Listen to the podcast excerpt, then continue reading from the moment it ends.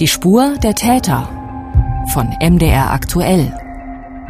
Der Podcast zu laufenden Kriminalfällen. Liebe Hörerinnen und Hörer, ich begrüße Sie zu einem echten und noch laufenden Kriminalfall, den wir heute beleuchten wollen. Es geht um einen vermissten Fall aus Sachsen, der die Ermittlungsbehörden seit einem Jahr beschäftigt, der viele Fragen aufwirft und noch immer ungeklärt ist. Also eigentlich äh, wissen wir fast nichts. Ne? Also das ist ja auch das, äh, wir sind in Deutschland eigentlich zwischen zwei Großstädten. Äh, für mich natürlich oder für alle das Erstaunlichste, kann eine Person einfach so von heute auf morgen verschwinden. Die Person, von der hier gesprochen wird, ist Yolanda Klug. Sie ist seit dem 25. September 2019 als vermisst gemeldet und sie war damals 23 Jahre alt. Wir sprechen heute nicht nur über Yolanda im Speziellen, sondern gehen auch der Frage nach, wie die Polizei bei solchen vermissten Anzeigen vorgeht und was das Besondere ist, wenn junge Menschen verschwinden, was die Ermittler eben beachten müssen, wenn es um Menschen geht, die schon über 18 sind und selbst bestimmen können, wie sie ihr Leben gestalten. Mit dabei ist wieder mein Kollege Felix Gebhardt von MDR Aktuell. Hallo Felix. Hallo zusammen, schön, dass Sie zuhören. Und mein Name ist Mathis Kiesig. Wir sprechen zunächst über diesen konkreten vermissten Fall aus Leipzig, Felix. Seit einem Jahr ist Yolanda verschwunden. Sie ist 23 Jahre alt gewesen zu diesem Zeitpunkt. Was wissen wir denn noch über diese junge Frau? Wir haben dazu mit ihrem Vater gesprochen, mit Peter Klug. Der war schon direkt nach dem Verschwinden wenige Tage später zu Gast bei Kripo Live im MDR Fernsehen. Jetzt, ein Jahr später, haben wir nochmal ein längeres Gespräch mit ihm geführt. Etwa eine Stunde haben wir uns mit ihm unterhalten. Er ist kurz bevor seine Tochter vermisst gemeldet wurde, ab dem 22. September zu Besuch in Leipzig gewesen, hat in der Stadt beruflich zu tun gehabt, hat sie da auch ganz viel gesehen, hat ein Foto von Yolanda gemacht am zentralen Augustusplatz in der Stadt. Die beiden waren auch kurz vorher erst noch gemeinsam in Kalifornien zum Wandern, sind zwei Wochen auf Reisen gewesen. Auch die Schwester war dabei und auch in Leipzig haben sie sich jeden Abend getroffen, sagt er. Bin dann gleich zu ihr. Sie hat eine Pizza gemacht, war eigentlich wunderschön, äh, haben äh, erzählt miteinander. Es war ja gut. Wir haben uns erst eine Woche oder zwei Wochen vorher in, verabschiedet in Frankfurt, als wir von den USA zurückkamen. Äh, haben uns dann eigentlich jeden Abend getroffen, am Montag mit äh, Kollegen von mir. Uns hat sie dann so eine kleine Stadtführung gegeben. Sie war nicht gut drauf an den Tagen, ja. Also jetzt nichts irgendwas Auffallendes, irgendwas, sondern an den Tagen waren eigentlich angenehme Tage. Man hört es am Dialekt des Vaters. Die Familie kommt jetzt nicht gebürtig aus Leipzig. Ja, sie kommt aus Baden-Württemberg. Yolanda ist in Lörrach aufgewachsen. Das ist ganz im Südwesten von Deutschland. Und der Vater hat sich im Gespräch mit uns auch daran zurückerinnert, wie sie als Kind gewesen ist. Immer ein bisschen aufgedreht, lebendig, auf der anderen Seite aber auch durchaus, also schon beidseitig, fröhlich, glücklich. Äh, auf der anderen Seite konnten schon auch mal so Kleinigkeiten kommen, dann hat sie sich einen Arm gebrochen oder war traurig, konnte nicht einschlafen, äh, hat äh, so gerade als Kleinkind ganz lange gebraucht, um irgendwie vom Schnulli wegzukommen äh, beziehungsweise Däumchen genuckelt, wie das halt so kleine Kinder manchmal machen. Also es waren so wirklich beide Seiten da. Ja, sie hat in der Kindheit auch immer Lust gehabt, sich draußen zu bewegen in der Natur, sagte ihr Vater, war ein bisschen abenteuerlich drauf, hat im Bach gespielt in der Nähe des Elternhauses. Also so ein bisschen ihren eigenen Kopf gehabt, wo er sie auch nicht gebremst hat, sondern auch hat machen lassen. Und er meint, dass so ein bisschen Künstlergenie, das ist sein Wort, was er benutzt hat, in ihr damals schon gesteckt hat. Das ist dann auch der Grund, meint er, warum sie nach Leipzig gekommen ist. Also sie hat äh, auch später sehr schöne Skizzen gemacht, hat äh, äh, dann äh, erst nach der Realschule eigentlich entschieden, sie geht an das Berufsgymnasium, hatte dort dann Schwerpunkt Grafik, Medien. Das war natürlich hervorragend für sie. Das war wirklich das Beste, was sie haben konnte und äh, war auch durchaus fähig, dann sich in diesen technischen Bereich einzuarbeiten. Sie hat dann irgendwann so verschiedene Dinge überlegt und als sie dann gesagt hat, ey, Architektur, habe ich nur gedacht, das passt doch. 2016 hat Yolanda angefangen zu studieren an der HTWK in Leipzig. Die Hochschule für Technik, Wirtschaft und Kultur ist das. Es hat ihr Vater auch unterstützt, tut ihr ganz gut, Abstand zu bekommen von zu Hause, Neues kennenlernen. Die Entscheidung hat er also respektiert, aber er hat dann ein bisschen Bauchschmerzen, als sie ins Ausland gehen wollte. Das hat auch einen Grund, der jetzt bei den Ermittlungen in diesem Fall eine Rolle spielt, denn Yolanda hatte in ihrer Jugend immer mal wieder Ohnmachtsanfälle konnte nie so wirklich aufgeklärt werden, womit das zusammenhängt. Es gibt da wohl auch einige Anfälle, von denen sie gar nicht groß erzählt hat. Ihr Vater sagt, er hat das so mitbekommen, als sie 16, 17 Jahre alt gewesen ist. Sie kam vom Ausflug zurück, ich glaube so die letzte Schulklasse. Sie ist mit dem Vater gekommen, ich habe auf sie gewartet, dass wir nochmal ausgehen zusammen, gehen was essen, ja. Und dann kam ein Anruf, sie liegt auf der Straße, hat einen Unfall. Also es sind einfach so Dinge, äh, sie ist wohl heimgefahren und ist wirklich gegen ein stehendes Auto gefahren, ja. Also ich gehe davon aus, da war einfach auch ein Aussetzer da. Und das hat ihn dann in der Situation, als sie gesagt hat, sie will ins Ausland gehen, natürlich beunruhigt. Also die Gefahr, dass sie in einem Land außerhalb von Europa plötzlich wieder ohnmächtig werden könnte. Ich war erst zögerlich, Hilfe, ja, jetzt will sie dann nach Jordanien. Äh, das war mir erst überhaupt nicht recht, äh, oder mir selbst, aber habe auch gar nicht groß erwähnt, gedacht, okay, sie entscheidet. Also weil ich einfach wusste, sie ist vor ein paar Mal ohnmächtig geworden und äh, da ist natürlich dann als Vater oder als äh, Eltern, dann hat man schon den Gedanke, ey, was geschieht hier, ja? Äh, wenn sie da irgendwo in arabischen Ländern ist und ohnmächtig wird, ist da jemand da, der ihr hilft? Diese Ohnmachtsanfälle, von denen Peter Klug ähm, jetzt spricht, von denen hat er vor einem Jahr, als er bei Kripo Live zu Gast war in der Fahndungssendung, noch nicht so direkt gesprochen. Warum hat er das damals nicht erwähnt? Das habe ich mich auch gefragt. Er hat damals schon auf mich so einen ziemlich gefassten Eindruck gemacht. Normalerweise ist man nach so einem spurlosen Verschwinden total aufgelöst, ziemlich mitgenommen. So stelle ich mir das zumindest selbst vor, wenn das im näheren Kreis mit Eltern, Familie, Freunde passiert. Also ich war auch ein bisschen beeindruckt von seinem Auftreten. Unsere Kollegin Ulrike Unfug hat sich für unsere MDR-Fahndungssendung Kripo Live ausführlich mit dem Fall Yolanda beschäftigt und sie schätzt das so ein. Er hat relativ gefasst gewirkt. Das hat mich auch gewundert am Anfang, aber es gibt dafür, glaube ich, eine verständliche und logische Erklärung. Er hat nämlich erzählt, dass Yolanda öfter Ohnmachtsanfälle hat. Damit hat er damals ein bisschen hinterm Berg gehalten, weil er vielleicht auch Angst hatte, dass die Suche damit in eine andere Richtung läuft oder man vielleicht aufhört, intensiv zu suchen. Da steckt, glaube ich, ein bisschen Angst dahinter. Und diese Ohnmachtsanfälle haben ihn eigentlich glauben lassen, dass seine Tochter sich berappelt und wieder auftaucht. Weil es war schon mal vorgekommen, dass sie eine Nacht im Wald lag und am nächsten Morgen dann noch eine Nachricht absetzen konnte und gefunden wurde und dann letztendlich wieder ganz normal am Leben teilhaben konnte. Und an solch einen Vorfall hat er geglaubt und wirkte deshalb wahrscheinlich sehr gefasst. Ja, und Yolanda selbst scheint da ein bisschen zögerlich gewesen zu sein, diese Ohnmachtsanfälle mal von einer Ärztin, einem Arzt abklären zu lassen hat das so ein bisschen vor sich weggeschoben. Was wahrscheinlich auch damit zu erklären ist, dass sie äh, jung ist und man sich in dem Alter mit Krankheit nicht so gern auseinandersetzt und äh, Dinge von sich wegschiebt, die das Leben und das Fortkommen beeinflussen können. Äh, hinterher haben ihm dann, also dem Vater, die Mitbewohner erzählt, dass diese Ohnmachtsanfälle wohl öfter vorkommen, als Yolanda ihm erzählt hat. Dann war der Vater auch sehr verunsichert.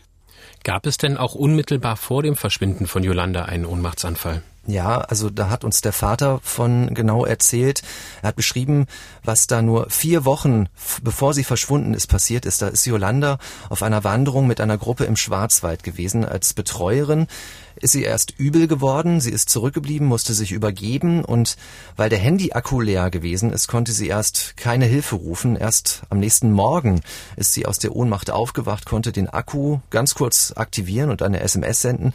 Das Handy wurde dann geortet und Yolanda damals gerettet. Diese Ohnmachtsanfälle und vielleicht tödlichen Folgen sind ein Erklärungsansatz dafür, was mit Yolanda Klug passiert sein könnte, wenige Wochen später am 25. September 2019, wo sie zuletzt gesehen wurde. Aber eben auch nur eine Möglichkeit und auch hier wäre immer noch denkbar, dass sie Opfer einer Straftat geworden ist. Wir kommen später nochmal darauf zurück, woran der Vater heute ein Jahr danach glaubt, ob er noch Hoffnung hat. Wir wollen aber nun erst einmal versuchen, diesen rätselhaften Fall so weit wie möglich zu rekonstruieren, also uns um diesen 25. September 2019 kümmern. Das war ein sehr sonniger und warmer Spätsommertag. Ja, ein Mittwoch ist das gewesen. An diesem Tag verlässt Yolanda gegen 15 Uhr ihre Wohngemeinschaft. Das ist in der Körnerstraße in der Leipziger Südvorstadt. Sie will zu einem Möbelcenter in Güntersdorf, ganz in der Nähe von der A9, ziemlich genau auf der Hälfte zwischen Leipzig und Halle. Sie läuft also, zumindest vermutlich, eine ganz kurze Strecke von ihrer WG zum Südplatz, kann man direkt sehen, wenn man bei ihr aus der Haustür kommt. Und da steigt sie wahrscheinlich in eine Tram, in eine Straßenbahn ein. Zumindest ist das die Vermutung der Polizei, denn die hat am Anfang gleich mit Hunden, also mit Spürhunden nach ihr gesucht, erklärt Ulrike Unfug. Letztendlich verlor sich dort die Spur Aber wir wissen inzwischen, dass Yolanda jeden Tag oder fast jeden Tag von dort mit der Straßenbahn gefahren ist. Und so ein Hund kann leider nicht erschnüffeln, wie alt eine Spur ist. Also das äh, ist jetzt ein kann, kein Muss. Sie kann sich dort verloren haben, muss sich aber nicht dort verloren haben, die Spur. Hm, also das ist schon das grundlegende Problem an diesem Fall. Der Weg zum Einkaufen in Güntersdorf könnte so gewesen sein, also Straßenbahn in Richtung Hauptbahnhof, muss aber nicht. Denn es gibt da noch eine zweite Möglichkeit, mit Bus und Bahn zu fahren. Sie hätte in die andere Richtung statt auswärts fahren können, eine Haltestelle danach in den Bus umsteigen können. Auf jeden Fall ist Yolanda später mit einer Freundin verabredet. Sie wollen sich in der Nachbarstadt in Halle treffen und an der Hochschule Burg Giebichenstein einen Film anschauen. Die Freundin war mit ihr verabredet am Abend des Tages, an dem Yolanda verschwunden ist, also am 25. September, und hatte aber vergessen, mit ihr nochmal genau auszumachen, wo man sich treffen will. Und letztendlich fiel ihr das um 18 Uhr ein. Die Veranstaltung war um 20 Uhr und dann hat sie versucht, Yolanda zu erreichen und bekam keine Antwort. Ja, denn ihr Telefon ist ausgeschaltet, denn die Nachrichten werden bei der Freundin auch nicht als Empfang angezeigt. Die Polizei darf in so einem Fall das Handy auch ohne Einwilligung orten, also wo war der letzte Empfang, wo wurde es ausgeschaltet. Was dabei herausgekommen ist, das wissen wir leider nicht, da gibt's keine Informationen zu. Wie hat Jolandas Vater dann davon erfahren, dass seine Tochter sich nicht mehr meldet? Peter Klug war zu diesem Zeitpunkt schon unterwegs zurück nach Süddeutschland. Also er ist direkt nach der Arbeit ins Auto gestiegen. An diesem Abend ist den WG-Mitbewohnern in Leipzig die Geschichte aber nicht ganz geheuer gewesen. Die machen sich jetzt schon Sorgen, was mit Yolanda passiert sein könnte. Die haben wohl abends schon die Polizei angerufen, weil sie einfach auch dann Angst hatten, äh, was passiert hier, äh, was oder was ist geschehen. Normalerweise erscheint sie irgendwie oder meldet sich, gibt eine Antwort und da kam einfach nichts. Und sie wussten ja, äh, ab und zu kippt sie einfach um. Das, das war denen auch bekannt. Ja, sein Gedanke war aber andererseits auch, dass seine Tochter vielleicht einfach nur mal draußen übernachten wollte. Also ist eine der vielen Möglichkeiten, die sich in seinem Kopf aufgetan hat, denn er war mit seiner Tochter die Tage vorher auch im Süden von Leipzig unterwegs, dort am Kospudener See, ein Badesee, an den sie gerne gefahren ist, sagt er und auch Jolandas Freunde sagen, das haben mir das berichtet, dass sie sich da gerne aufgehalten hat, überall da in dieser ehemaligen Tagebaulandschaft runter bis Borna. Also der Vater hält es schon auch für möglich, dass sie sich einfach nur mal draußen aufhalten wollte. Wie ist denn die Suche nach Yolanda dann ganz konkret losgegangen? Also was hat die Polizei gemacht? Die Polizei hat dann, wie schon gesagt, mit Fährtenhunden nach Yolanda gesucht. Ein Hubschrauber war auch im Einsatz. Und auch Peter Klug kommt direkt zurück nach Leipzig, sucht mit den Mitbewohnern und Freunden nach seiner Tochter. Und es gibt sofort Unterstützung von einer Kirchengemeinde, in der Yolanda aktiv gewesen ist. Die haben dann auch auf eigene Faust gesucht. Also da sind gleich auch ein paar Leute gekommen, die uns unterstützt haben. War ja dann eine größere Suche eben mit Mitgliedern von ihrer äh, Kirchengemeinde. Es war irgendeine Frau auch von der Polizei dabei, die das so ein klein bisschen geführt hat. Also privat dann. Ich meine, das war kein, nicht ihr offizieller Job, aber sie hat dann ein bisschen einfach das betreut und gesagt, komm so und so, gehen wir jetzt vor, gucken nach irgendwelchen Auffälligkeiten, sind, haben dann letztendlich ganz intensiv so die umliegenden Felder und so weiter abgesucht, ob irgendwo Auffälligkeiten sind, Dinge zu finden sind. Er sagt ja auch, dass hier eine Polizistin privat dabei gewesen ist. Dieses Engagement von Kriminalbeamten über ihren Dienst hinaus, das ist auch gar nicht so ungewöhnlich, haben uns auch schon die Ermittler bei der Recherche für diesen Podcast, die Spur der Täter, erzählt. Wie sind denn die offiziellen Suchaktionen der Polizei dann abgelaufen? Ja, also knapp zwei Wochen nach dem Verschwinden hat die Polizei mit etwa 100 Beamten, Spürhunden das Gebiet rund um das Möbelhaus bei Güntersdorf durchsucht, da wo Yolanda wahrscheinlich hin wollte. Und noch eine Woche später waren auch Polizeitaucher im Einsatz. Denn es gibt da direkt auf der Rückseite des, des Möbelhauses den Elster-Saale-Kanal. Der ist immerhin dreieinhalb Meter tief, über 30 Meter breit. Und da in der Ecke gibt es auch kleinere Straßenbrücken, wo man als Fußgänger drüber laufen laufen könnte. Also mein Gedanke war schon auch mal kurzfristig, äh, sie hatte den schönen sonnigen Tag und da geht es ihr wie mir, wenn ein schöner sonniger Tag ist, drängt es einen raus. Ja? Ob sie nicht dann einfach gesagt hat, komm, jetzt laufe ich noch ein Stück äh, direkt dahinter ist ja Feld, da ist Natur, das sind Wälder. Ja, also dass er da direkt ins nächste Dorf, in die Wälder gegangen ist, aus meiner Sicht denkbar. Die Polizeitaucher sind dann auch in einen nahegelegenen Weiher gestiegen. Das ist ein kleiner Teich in Güntersdorf. Zu diesem Zeitpunkt, Oktober 2019, sagt die Polizei aber auch, sie kann ein Verbrechen nicht mehr ausschließen. Haben wir auch bei MDR aktuell in den Radionachrichten berichtet, dass sich die Suche jetzt nicht mehr nur auf Sachsen und Sachsen-Anhalt beschränkt. Auch in Berlin sind damals Fahndungsfotos von ihr öffentlich gezeigt worden. Du hast ja auch gesagt, dass Yolanda an dem Tag in Halle verabredet gewesen ist.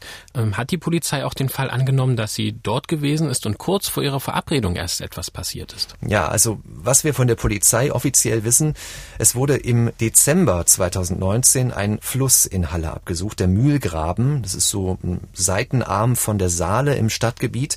Da ist der Design Campus der Burg Giebichenstein Kunsthochschule, also da, wo sich Yolanda mit ihrer Freundin treffen wollte. Man hat dort auch erst vor wenigen Wochen noch einmal gesucht, noch eine erneute Suche durchgeführt, hat uns Peter Klug gesagt. Ein Bodenradar sei dort eingesetzt worden. Grund ist, dass dort zum Zeitpunkt des Verschwindens eine Baustelle gewesen ist. Es gab im September gab es dort Baustellen mit offenen Baugruben und es war dann halt doch irgendwo ein ganz kleiner Verdachtsfall. Vielleicht ist sie doch irgendwo umgekippt, da irgendwo hingefallen, irgendetwas hingefallen, gibt es irgendwelche Spuren. Äh, deswegen hat man wohl nochmal gesucht. Deswegen hat man natürlich auch das Gewässer dort mit Tauchern durchsucht. Gibt es da irgendwelche Hinweise? Ja, ist sie da eventuell ins Wasser gekippt? Also das jetzt nochmal die ganz aktuelle Suche. Direkt nach ihrem Verschwinden hat man auf dem Campus in Halle gesucht, aber es gibt auch dort keine Spur von Yolanda. Ja, und wegen der unvorhersehbaren Ohnmachtsanfälle, die es gegeben hat, haben die Ermittler auch sämtliche Krankenhäuser in der näheren Umgebung überprüft und informiert. Was für Anhaltspunkte gibt es denn jetzt noch? Also was für Spuren könnte es noch geben? Also der Vater hat berichtet, dass sich eine Einkaufsliste auf ihrem Schreibtisch in der WG befunden haben soll. Die soll sie dort geschrieben haben. Sie hat also wohl tatsächlich geplant, zu dem Möbelhaus zu fahren oder zumindest einzukaufen. Aufgeschrieben stand da wohl, dass sie drei, vier Sachen kaufen wollte. Ein Vorhang, eine Vorhangstange und einen Blumentopf. Wenn sie wirklich beim Einkaufen war, dann hatte sie eine Vorhangstange, ja, und einen Vorhang. Wenn sie damit weitergegangen ist, ist das vielleicht irgendjemandem aufgefallen oder irgendjemand hat so etwas gefunden. Das sind ja wirklich solche Kleinigkeiten. Es soll außerdem eine Aussage eines Busfahrers gegeben haben, der sie gesehen haben will. Die Polizei hat ihn befragt. Er meint sich erinnern zu können, dass eine Frau mitgefahren ist, die auch bei dem Möbelhaus ausgestiegen sein soll. Auch an der Bushaltestelle sollen die Polizeihunde Spuren gefunden haben. Letztendlich ist Peter Klug aber ziemlich ratlos, auch jetzt ein Jahr später. Es ist immer noch eigentlich so das Bild, es macht alles keinen Sinn. Also es sind ja letztendlich kann man, äh, hat man zwei, drei Möglichkeiten. Äh, eine, das wäre ja aktuell wirklich die beste. Sie ist, hat ganz kurzfristig entschieden, jetzt muss ich raus hier fluchtartig den Raum verlassen. Ich meine, ich möchte sie gar nicht ausschließen, das wäre das Angenehmste, ja. Sie würde irgendwann plötzlich vor der Tür stehen.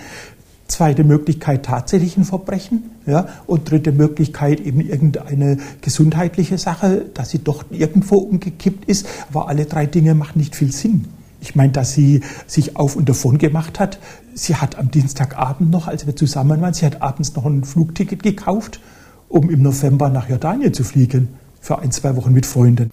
Also die ganzen Theorien und Rekonstruktionen, die wir jetzt angestellt haben, das sind zwar alles vielleicht Hinweise und Indizien auf den, für den Ablauf des Tages des 25. September 2019, aber wirkliche Beweise, dass sie beispielsweise in diesen Bus gestiegen ist und zum Möbelcenter gefahren ist, die gibt es nicht, oder? Nein, wir haben wirklich nur Vermutungen, denn dieser Spürhund kann letztendlich auch einen Geruch erwischt haben, der dort schon ein paar Tage älter gewesen ist. Es ist durchaus möglich, denn sie ist ja auch täglich mit der Straßenbahn vom Südplatz aus gefahren. Also diese Gerüche können professionelle Suchhunde auch noch Tage später erschnüffeln. Es ist auch nicht klar, in welchen Bus sie gestiegen ist. Da gibt es noch eine zweite Variante beim Weg zum Einkaufen. Es gibt da in den Bussen auch keine Videoaufzeichnung. Also das ist alles spekulativ. Letztendlich kann es auch sein, dass sie einen ganz anderen Weg eingeschlagen hat, als sie die WG verlassen hat an diesem Mittwochnachmittag im September 2019. Fassen wir also für unsere Hörerinnen und Hörer noch einmal zusammen. Yolanda, die 23-jährige Studentin aus Leipzig, verschwindet am 25. September 2019 spurlos. los. Die umfangreichen Suchmaßnahmen der Polizei und auch von Familie und Freunden bleiben erfolglos. Du bist ja für diesen Podcast auch mit Freundinnen und Freunden von Yolanda in Kontakt getreten. Was sagen die denn jetzt ein Jahr danach? Ja, also wir haben versucht, mit der Mitbewohnerin, mit einer Freundin von Yolanda Kontakt aufzunehmen, was im Endeffekt leider nicht zustande gekommen ist. Ich habe aber mit einer Bekannten von ihr gesprochen, die hat sich bereit erklärt, mit mir zu telefonieren. Da kann ich ein wenig von erzählen. Die beiden, Yolanda und sie, haben sich bei einem Treffen mit verschiedenen Kirchgemeinden kennengelernt. Und die Bekannte hat mir auch erzählt von Jordanien, dass Yolanda sehr begeistert gewesen sei von Jordanien, von dem Land Sie war ja schon dort und wollte jetzt wieder hin, haben wir gerade gehört von ihrem Vater. Traut sie denn Yolanda zu, dass sie einfach so abhaut, ohne sich zu melden? Also sie meint, dass das die Variante ist, mit der sie dann zumindest für sich selbst auch vorerst abschließen konnte mit der Geschichte. Nach zwei Monaten hätte es so ein Loch gegeben. Sie war vorher bei einigen privaten Suchaktionen dabei in dieser Seenlandschaft südlich von Leipzig, wo es ja eigentlich aussichtslos ist, jemanden zu finden in dieser unübersichtlichen Gegend. Und um den Kopf dann frei zu bekommen, sagt sie, will sie nicht ausschließen, dass Yolanda wirklich noch lebt. Denn sie sagt, sie hat Yolanda auch als sehr frei, sehr unabhängig erlebt. Also so nach dem Motto, ich muss jederzeit meinen Rucksack nehmen können, weggehen können. Und trotzdem, andererseits, mochte sie auch die Gemeinschaft in der Kirchgemeinde mit ihren Freunden das ist auch etwas, was ganz schwer gemacht hat, zum Beispiel für die WG, in der sie gelebt hat. Soll man das Zimmer nun ausräumen? Was ist, wenn sie dann doch wieder zurückkommt? Das hat auch ihr Vater nochmal im Gespräch mit uns betont für die WG ja auch keine schöne Sache. Da steht ein verwaistes Zimmer und man weiß nicht, was geschieht hier eigentlich. Das ist ja auch nicht mehr zumutbar. Die müssen auch weiterleben, ja. Also jeder, der da ist, muss gucken, dass es weitergeht und muss sich auch, kann sich auch dazu entscheiden und trotz alledem gucken, dass man weitermacht, ja. Also deshalb hat sich auch der Vater entschieden, ebenso mit Unterstützung von Schwester und Mutter von Yolanda dieses Zimmer auszuräumen, abzugeben, damit es irgendwie weitergehen kann. Ihre Schwester konnte sich durchaus auch äh, mal damit beschäftigen, zu sagen, hey, wir hatten einfach sehr schöne Zeiten, also auch das Positiv zu sehen, wir hatten wunderschöne Wochen zusammen. Natürlich ist das dann traurig, aber äh, meinen wir können irgendwo eine gewisse Hoffnung bewahren. Äh, wir können gucken, dass es weitergeht, auch in dem Sinne von Yolanda, selbst wenn irgendetwas wäre. Sie würde sich nicht wünschen, dass wir alle danach äh, erledigt sind. Ja, natürlich wäre das Schönste, wenn sie wieder einfach auftauchen, ja, in irgendeiner Form. Klar. Wir hatten ja schon angekündigt, dass wir in dieser Folge auch uns generell damit beschäftigen wollen, wie die Polizei allgemein vorgeht, wenn Menschen als vermisst gemeldet werden. Die polizeiliche Bearbeitung dieser Fälle ist dann nämlich ganz eindeutig geregelt. Und die erste Unterscheidung müssen wir gleich beim Alter der Person machen. Felix, was ist denn der Unterschied, wenn jemand gesucht wird, der wie Yolanda über 18 Jahre alt ist, also volljährig? Ja, also wenn wir als Erwachsene gelten vor dem Gesetz, dann können wir natürlich selbst bestimmen, wo wir uns aufhalten. Das macht die Suche in diesem Fall auch gerade besonders sensibel. Man sagt, wenn wir im Vollbesitz unserer geistigen und körperlichen Kräfte sind, so heißt das, müssen wir niemandem sagen, wo wir hingehen, wo wir wohnen, was wir machen wollen. Auch nicht den engsten Verwandten sind wir das schuldig. Das ist grundgesetzliches Freiheitsrecht in Deutschland. Aber wenn Gefahr für Leib oder Leben angenommen werden kann, also eine Straftat befürchtet wird, dass jemand einen Unfall hatte, sich selbst nicht mehr helfen kann, in diesen Fällen kann die Polizei den Aufenthaltsort ermitteln. Das ist natürlich immer eine Einzelfallentscheidung, hängt viel mit Hinweisen, mit Vermutungen zusammen. Nimmt man das ernst als Ermittler oder macht man vielleicht auch einen Fehler? Also es kann durchaus sein, dass die Ermittler später sagen, hätten wir schneller reagieren müssen. Aber dieses ständige Abwägen, das ist eben auch der Job der Polizei. Darf die Polizei denn im Fall Yolanda dem Vater auch direkt Bescheid geben, wenn sie gefunden wurde? Nein, das darf sie nicht. Und das ist eine weitere Ausnahme bei über 18-Jährigen. Nach der Aufenthaltsermittlung muss die Polizei die Person fragen, ob ihr Aufenthaltsort auch weitergegeben werden kann an die Angehörigen. Wenn sie Nein sagt, die Person ist wohlauf, ihr geht es gut, es gibt keine Ansätze für eine Straftat, dann hat sich der polizeiliche Aufwand, die polizeiliche Ermittlung erledigt an diesem Punkt. Anders ist das natürlich, wenn eine Leiche gefunden werden würde, dann werden die Angehörigen auf jeden Fall benachrichtigt. Und anders sieht das dann bei Minderjährigen aus. Da muss die Polizei dann immer tätig werden, oder? Genau, beim Minderjährigen gilt ganz grundsätzlich, wird hier von einer Gefahr für Leib oder Leben ausgegangen und Kinder gelten bereits als vermisst, wenn sie ihren gewohnten Lebenskreis verlassen, so heißt das. Darüber haben wir mit dem leitenden Kriminaldirektor beim LKA Sachsen gesprochen, Thomas Oslaub. Das ist ein Hintergrundgespräch gewesen, müssen wir ganz klar sagen, denn wir sprechen jetzt nicht konkret über den Fall Yolanda. Thomas Oslaub, zunächst zum Grundsatz, der bei der vermissten Suche von Kindern gilt. Je jünger, desto ernstzunehmender, desto größer die Gefahr. Dann werden von der örtlichen äh, Dienststelle die ersten Maßnahmen veranlasst. Die sind normalerweise immer das Anfahren des letzten Kontaktpunktes, also beispielsweise das Wohnhaus, die Absuche der näheren Umgebung äh, und dann weitere Maßnahmen. Ist denn irgendwie festgelegt, was die nähere Umgebung ist? Nee, das kann man nicht so genau sagen, sagen die Ermittler. Also ob 100 oder 1000 Meter, es gibt aber bestimmte Verhaltensmuster, sagt Thomas Uslaub. Das hängt auch vom Alter des Kindes ab zum Beispiel. Kleinkinder von ein bis drei Jahren sind noch relativ orientierungslos. Die bewegen sich, also da gibt es äh, Erfahrungen in einem Umkreis von maximal 400 Metern. Das ist mal statistisch erhoben worden, ausgewertet von verschiedenen vermissten Fällen. Die suchen sich nachts einen Schlafplatz, auch mittags oder schlafen tagsüber, sind klein, können also auch in kleinere äh, Winkel sich verkriechen. Und mit verschiedenen Altersstufen ändert sich das dann. Das sind so Erfahrungen, die werden in den Polizeifachschulen weitergegeben. Also in Sachsen sind das Leipzig, Chemnitz und Schneeberg. Das ist dann der Fachbereich Kriminalistik. Und da gibt's dann Trockenübungen, wird also anhand eines konkreten Einsatzszenarios ein Führungsstab gebildet, mit den Lehrern darüber beraten, die selbst jahrelang im Dienst gewesen sind. Zum anderen nutzt die Hochschule auch regelmäßig äh, Gastdozenten. Das heißt, da werden dann ja ehemalige Leiter solcher Sonderkommissionen oder von äh, Dezernaten oder Kriminalpolizeiinspektionen eingeladen werden, um dann anhand konkreter Fälle, äh, die sie beispielsweise selber geführt haben, äh, über den Einsatzverlauf äh, zu dozieren und dann äh, dort entsprechende Hinweise zu geben. Es gibt ja immer wieder besonders spektakuläre Fälle, die mit der Zeit auch größer werden, in denen dann auch Sonderkommissionen, also eine Soko gebildet wird. Fangen wir aber mal von vorne an. Wie geht die Polizei denn vor, wenn eine Vermisstenanzeige aufgegeben wird? Was sind da die ersten Standardschritte? Das haben wir jemanden gefragt, der seine Erfahrung heute im Masterstudiengang Kriminalistik an der Berliner Steinbeiß Hochschule weitergibt. Wolfgang Benz ist ehemaliger Leiter eines Kriminalkommissariats in Hamburg. Er hat also auch viel mit den vermissten Fällen zu tun gehabt. Auch hier der Hinweis, wir haben nicht konkret mit ihm über den Fall Yolanda gesprochen, sondern allgemein über seine Ermittlungsarbeit. Wolfgang Benz hat uns gesagt, wenn jemand vermisst wird, bei dem man davon ausgeht, dass er Hilfe benötigt, also Kleinkinder besonders, ältere Menschen, dann werden immer relativ ähnliche Mechanismen ausgelöst. Was in der vermissten Anzeige drin steht, ist dann also erstmal so eine Art Steckbrief einer gesuchten Person. Eine Beschreibung der aktuellen Kleidung, als die Person zuletzt gesehen wurde und äh, im Verlauf kommt es dann dazu, dass auch schon in der frühen Phase bestimmte Eckwerte des Lebens auch von jungen Menschen, in diesem Fall, wenn man es mal darauf fokussiert, auf Kinder und, und, und junge Jugendliche, da geht es um die Frage, welche Schule, welcher Sportverein, welche Freunde, möglicherweise Verwandte, äh, all diese Geschichten, die in einer frühen Phase dann erstmal zusammengetragen werden.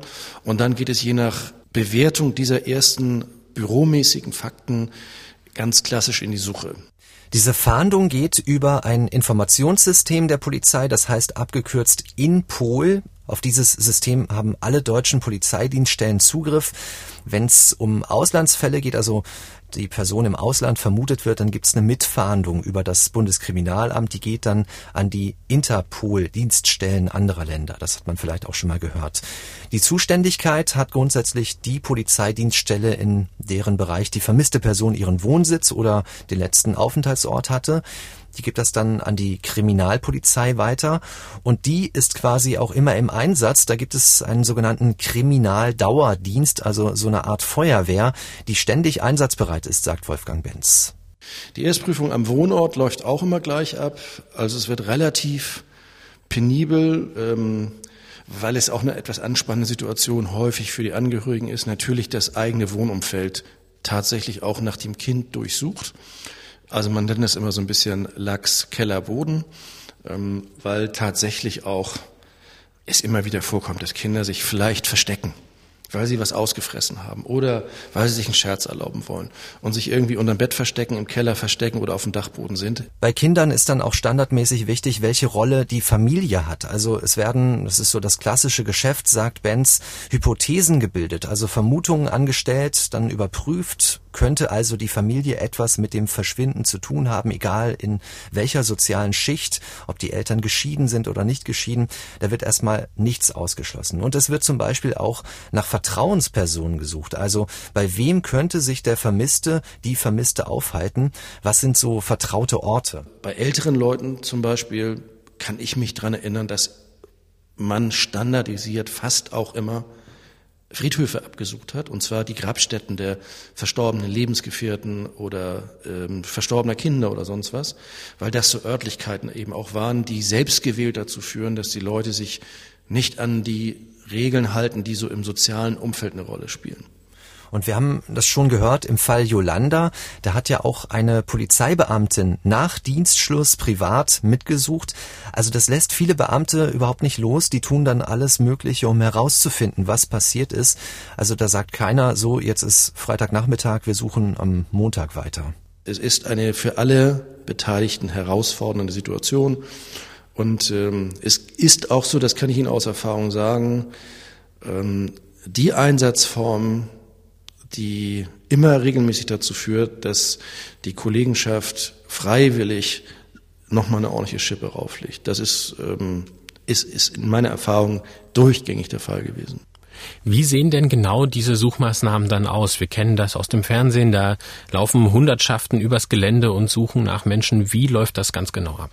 Also es werden bei einer konkreten Suche im Gelände Einsatzabschnitte gebildet, also auf einer Karte die abgesuchten Gebiete markiert und dann wird über die Suchtaktik entschieden. Nehmen wir mal eine große Waldfläche oder ein großes Feld. Dafür holt sich die örtliche Polizei dann auch mal Verstärkung, Hundertschaften der Bereitschaftspolizei von anderen Bundesländern oder auch der Bundespolizei. Und dann gibt es eine taktische Formation der Polizeikräfte, die mit einer hohen Wahrscheinlichkeit gewährleisten, dass man dieses Gelände auch gründlich durchsucht. Im Zweifelsfall macht man das auch zweimal. Die Frage ist halt immer, wonach suche ich? Und wie groß ist die Wahrscheinlichkeit, dass ich etwas finden kann. Das heißt also, Sie kennen es mit diesen Stöckern. Ähm, das ist natürlich einmal, um Gestrüpp unser Zeugs beiseite zu geben, aber auch Auffälligkeiten im Boden zu finden. Das heißt, Erdverstecke zum Aufenthalt oder zur, zur Aufbewahrung von Personen in bestimmten Schwerstdelikten durchaus, was als durchaus denkbar ist. Also die lokale Ortskenntnis ist da auch wichtig. Man setzt da auf die Expertise der Rettungsdienste, vom Roten Kreuz, von der Feuerwehr, vom Technischen Hilfswerk THW. Die Polizeitaucher hatten wir in dieser Folge auch schon angesprochen und es gibt ähm, Suchhunde, einmal für die Fläche, aber eben auch sogenannte Man-Trailer. Das sind besonders talentierte Hunde, die können Gerüche wiedererkennen, sogar in einer großen Stadt, wo ja viele verschiedene Gerüche aufeinandertreffen. Also wie auch bei Yolanda bekommt so ein Man-Trailer-Hund eine Geruchsprobe und schlägt an, wenn er genau diese Duftspur an einer Stelle wiedererkennt. Es gibt eine Studie der Hochschule Hochschule der sächsischen Polizei. Demnach haben Hunde sogar Gerüche wiedererkannt, die ein halbes Jahr alt gewesen sein sollen. Also ein wichtiger Teil der Suche auch auf längere Zeit.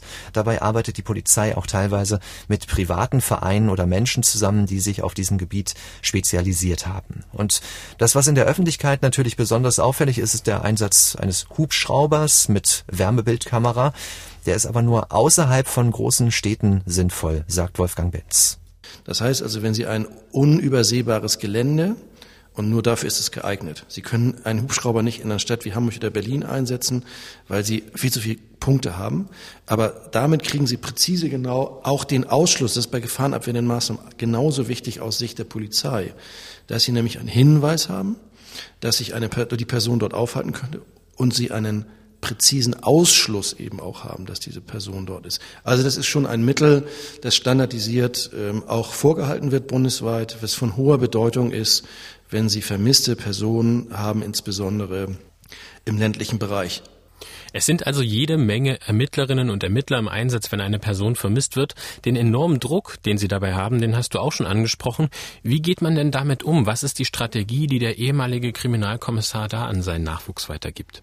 Ja, sorgfältig, korrekt zu arbeiten, das sind so die Grundsätze, weil die Ermittlungsbehörden müssen das ja auch jederzeit nachweisen können, dass sie alles getan haben, um im schlimmsten Fall ein Leben zu retten. Und das heißt letztendlich einfach abarbeiten, jedem Hinweis nachzugehen. Und es kann auch hier und da eben zu einer Fehleinschätzung kommen, sagt Wolfgang Benz. Diese Wahrscheinlichkeit gibt es. Es gibt aber eben auch eine hohe Wahrscheinlichkeit, dass man mit den allerersten Einschätzungen der Hinweise ganz vernünftig liegen könnte, sagt er. Also Sie können sich vorstellen, wenn 100 oder 200 Hinweise kommen an einem Abend und äh, irgendjemand darüber entscheiden muss, ist, was ist denn jetzt wirklich und was ist jetzt zu tun, dann liegt es in der Natur der Sache, dass mit diesen wenigen Informationen, die damit verbunden sind, und bei der Welt, in der wir heute leben, das ist einfach so, ein Hinweis über soziale Medien, über Telefon oder elektronisch, ist dann schnell mal auch von solchen Leuten geschrieben, die, ich will nicht sagen Spaß an der Sache haben, aber die möglicherweise erkrankt sind, um es mal vorsichtig auszudrücken, ähm, die dann irgendeinen Unsinn in die, in die Welt schicken und Dennoch muss man sich auch mit Sachen, die komplett abstrus aussehen, auseinandersetzen, um zu gucken, im Sinne äh, der Gefahrenabwehr ist da was dran. Also schon, schon eine, also nicht umsonst eine, das ist Königsklasse. Wenn es Neuigkeiten zum vermissten Fall Yolanda gibt, dann erfahren Sie das hier im Podcast natürlich, liebe Hörerinnen und Hörer. Felix, ich danke dir für den Einblick in diesen Fall und die Arbeit der Kriminalpolizei bei Vermissten ganz generell. Ja, sehr gerne. Und ich muss auch noch sagen, ein bisschen bin ich jetzt auch froh, wieder Abstand zu gewinnen von diesem Fall, denn nach dieser Recherche meine ich nun ein bisschen nachfühlen zu können, wie hilflos sich die Hinterbliebenen von Vermissten fühlen, wenn man so wirklich gar nichts zusammenbekommt, wie in diesem Fall, wenn nichts von den möglichen Erklärungen Sinn ergibt. Also hoffen wir das Beste für alle Beteiligten. Ganz genau. Wir danken Ihnen fürs Zuhören und zum Abschluss auch noch eine Bitte von uns an Sie. Abonnieren Sie unseren Podcast da, wo Sie ihn gerade hören. Unseren Podcast finden Sie überall, wo es Podcasts gibt. In der nächsten Episode in zwei Wochen wird es darum gehen, wie es der sächsischen Polizei gelungen ist, einer internationalen Autoschieberbande auf die Spur zu kommen. Da geben wir einen Einblick in einen ganz anderen Teil polizeilicher Ermittlungsarbeit. Fragen und Feedback können Sie uns auch sehr gerne jederzeit schicken an die-spur-der-täter mit ae.mdr.de. Das war die heutige Episode von Die Spur der Täter mit Felix Gebhardt und Mathis Kiesig. Empfehlen Sie uns weiter. Bis zum nächsten Mal. Sie hörten Die Spur der Täter. Den Podcast zu laufenden Kriminalfällen von MDR aktuell.